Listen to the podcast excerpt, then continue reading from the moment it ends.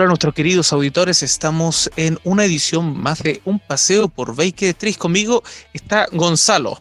¿Cómo estamos Gonzalo? Hola, hola, eh, muy bien Ismael, ¿tú cómo estás?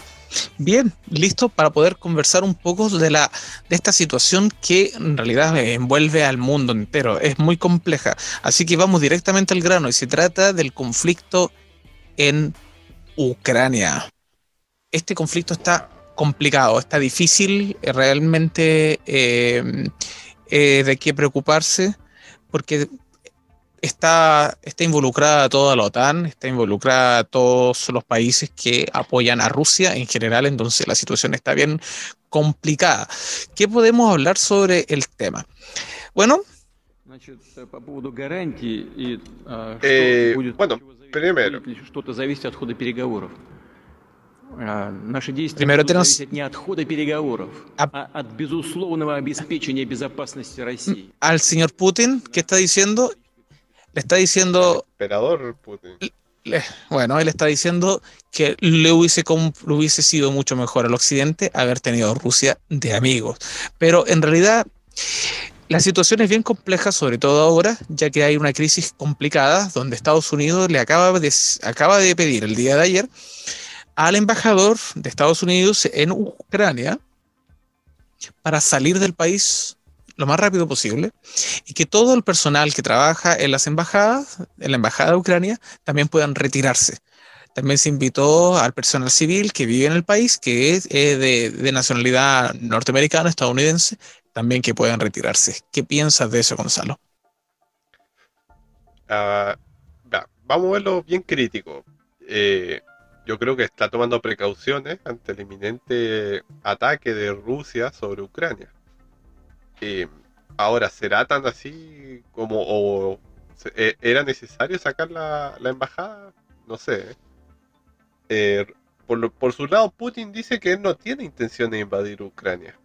Pero sin embargo, tiene toda la frontera de eh, Ucrania con Rusia llena de soldados y campamentos militares es como que, no sé, se van a poner ahí, justamente en la frontera, van a empezar a disparar al aire. Es como, eso, es lo que me da a entender. Es raro. Y ahí lo dice claramente en el discurso ese. Eh, eh, es que, es que el, el hombre no, no se va con, no se va con, con, poca. O sea, ¿cuál es el conflicto que tenemos acá? Porque tenemos un conflicto más o menos extenso que ya comienza más o menos en el año 2008. Generalmente la crisis de Ucrania en sí, en su, en, su historia, es desde el año 2013, 2015 hasta el día de hoy. Principalmente Rusia no quiere que la, eh, la eh, NATO eh, o eh, OTAN llegue a la frontera, o sea, que uno de los países fronterizos de Rusia sea parte de esta, de esta, de esta unión de países de, los estados del norte, del, del norte atlántico. La idea es poder mantener esa frontera lejos de la frontera física. La situación es lo siguiente. En el año 2013, aproximadamente el año 2013, eh, este país, Ucrania, es invitado a participar de la Unión Europea, donde sería parte también de la, moneda en común, el euro, y, ellos podrían participar de una manera mucho más activa con Europa. Sin embargo, la situación se complica porque el presidente, el, presidente ucraniano que estaba a punto de aceptar esa situación empieza a ser apretado por Rusia, al final termina eh, demitiéndose. La crisis en Ucrania es un conflicto que ha tenido varias etapas en Ucrania, eh, surgiendo desde el año 2013, en el que se enfrenta un bando formado por ucranianos procedentes eh, de, por ejemplo, ucranianos apoyados por Estados Unidos y la Unión Europea, y otro bando formado por ucranianos, ucranianos por rusos. Estos prorrusos están, están tratando de poder hacer algunas regiones independientes con el apoyo de Rusia. Destaca eh, que durante ese tiempo también hubo la anexión a Crimea, que fue en el año 2014, y la guerra eh, de Ucrania que comenzó el mismo año y que aún continúa, que es la guerra que está, está en eh, Donbass. ¿Qué pasó en Crimea? Crimea era una región que es muy importante porque es un paso donde eh, hay un puerto ahí, entonces un, un, paso portuario muy importante, que le pertenecía principalmente a Rusia. Pero Nikita Khrushchev, alrededor de los años 50, le da o le cede esta parte de Crimea a la región de, de Ucrania, que era parte de la Unión Soviética porque era el mismo país prácticamente, sino que se divide en diferentes repúblicas dentro de Rusia. Rusia es el gran país dividido por repúblicas. El problema fue que después de la caída de la Unión Soviética en el año 90, con Mikhail Gorbachev, Ucrania se convierte en un país independiente, por lo cual Crimea también. Entonces Rusia tenía una base militar y un puerto por el que tuvieron que pagar alrededor de, imagínate, desde el año 90 hasta el año 2014. Entonces, ¿qué es lo que hizo Rusia? Para tener control marítimo sobre esa región, se anexa Crimea. Inmediatamente Estados Unidos mm, sale y, empieza a apretar y sacan a Rusia como, como represalia del G8 y a otras y otros problemas que también empiezan a ver. ¿Qué es lo que hace Rusia? Ya que se está viendo esta, esta, situación, que ellos se pueden transformar, o sea, que Ucrania se podría transformar eventualmente en la Unión Europea, eh, empiezan a entrar algunos movimientos separatistas armados, apoyados por los rusos, para poder sacar al presidente o generar algún tipo de, de, eh, régimen prorruso.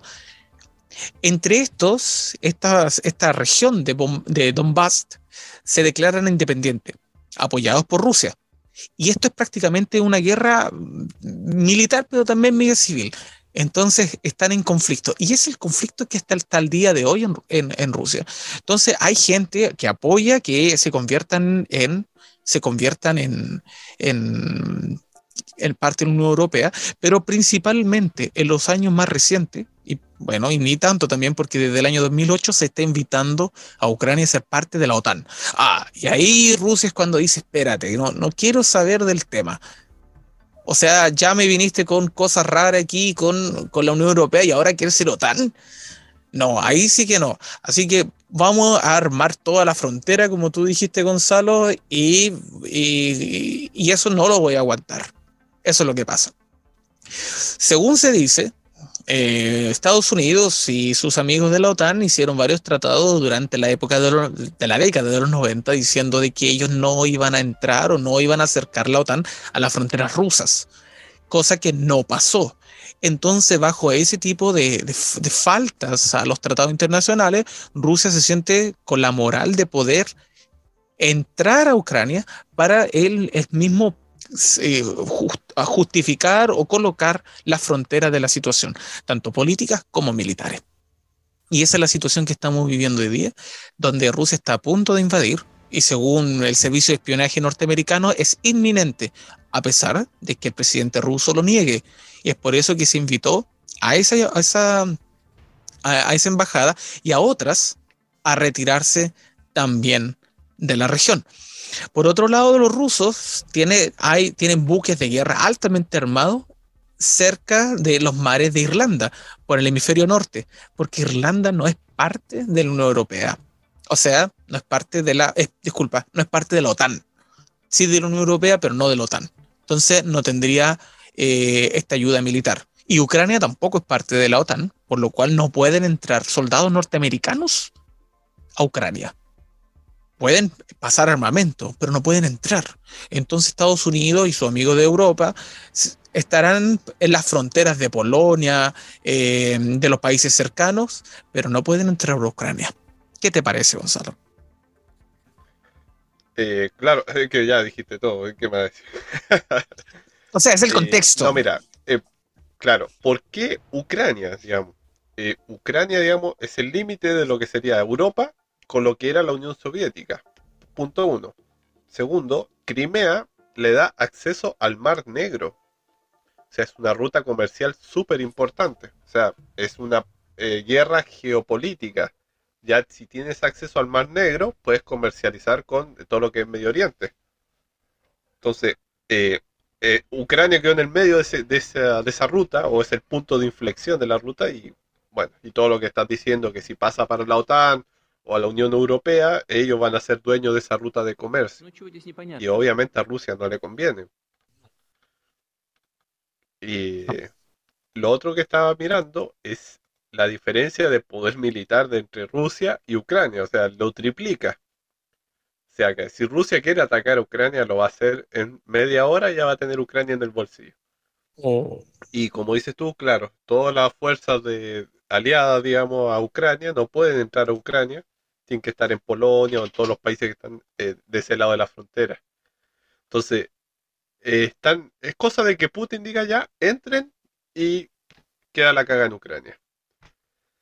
Entonces, es complejo el asunto. Es súper complejo. Es difícil. Y recordemos que Rusia, eh, perdón, eh, Rusia tiene, por ejemplo, arma de destrucción masiva, tiene un ejército envidiable, tiene todo lo que Estados Unidos tiene al final.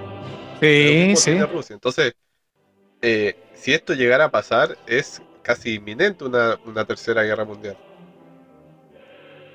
Eh, eh, es difícil, en realidad es... Es el tema. ¿Habrá una tercera guerra mundial? no sé. A ver, si ya empezaron a retirar la embajada, yo creo que algo temen. O sea, es que no actúan simplemente así por nada. O sea, la, situación es compleja. Hay información, información, eh, ¿cómo puedo decir? De espionaje. Ellos tienen una información clasificada. O sea, tú no dices por nada, salgan de ahí. O sea, es como, te, te vamos a ayudar, pero ahora nos vamos, pero te ayudamos de lejos, te apoyamos, chao. Y se fue a Estados Unidos. ¿Y qué es lo que hace? Entra a Rusia bueno, estoy viendo desde enero más o menos del, año pasado hasta ahora cómo eh, edificaron instalaciones militares los tipos estos. Eh, eh, rusos en la frontera con Ucrania. claro, antes eran como un centro militar de entrenamiento, como lo hay en cualquier lado, pero ahora son edificios militares. Entonces, eh, algo está planeando. Hay, hay, hay algo, sí, hay algo, no, no, no, no es nada. Y hay otra situación compleja también que tiene que ver con, em, con el mar, el, mar eh, chino. Eh, ahí también hay otros, otra situación compleja la que se está viviendo en China. Tú sabes que hay una guerra también, o bueno, no es una guerra, pero China se quiere anexionar Taiwán. Entonces, existe existe una anexión que se quiere hacer con Ucrania y otra anexión que se quiere hacer con Taiwán. Y son dos aliados, China y Rusia.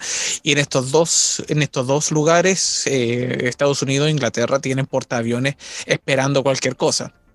Por otro lado, me parece muy interesante la actitud desafiante de John Biden, que llega al poder inmediatamente llamando asesino a, a Putin. Entonces, Ah, el caballero ese mucha vida no le queda. no se preocupa. es una momia prácticamente, claro. Él va a dejar la eh, no, no, se, no está ni ahí, no se preocupa. Oye, ¿en cuánto, ¿en cuántos minutos estamos? ¿Cómo vamos con el tiempo? 13 minutos. Ya, así que, entonces, muy bien. Entonces, ¿qué, no sé qué más podemos agregar. En realidad es muy preocupante lo que se está viviendo. claro, está en desarrollo esto. No, claro. no sabemos qué va a pasar mañana, tal vez mañana estalle y que la, la mansa, pero de momento está ahí la tensión. Sí, está, está heavy, está, está complejo el, el, ámbito. o sea, todo esto tiene bomba atómica, nucleares, todo. Dale, dale, disculpa.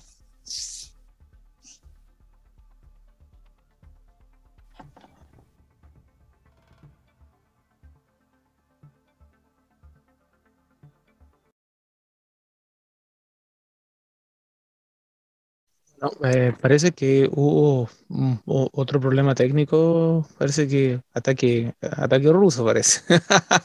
bueno, entonces de esa manera despedimos el programa de hoy día que estuvimos conversando sobre la situación que está pasando en Rusia y la, los difíciles momentos que está pasando este conflicto, eh, a pesar de que Ucrania haya sido un país altamente azotado por la guerra, toda esta guerra del, del Donbass se ha cobrado más de 14 a, 14 millones, eh, a 14 mil personas, es una cosa tremenda, es una cosa compleja.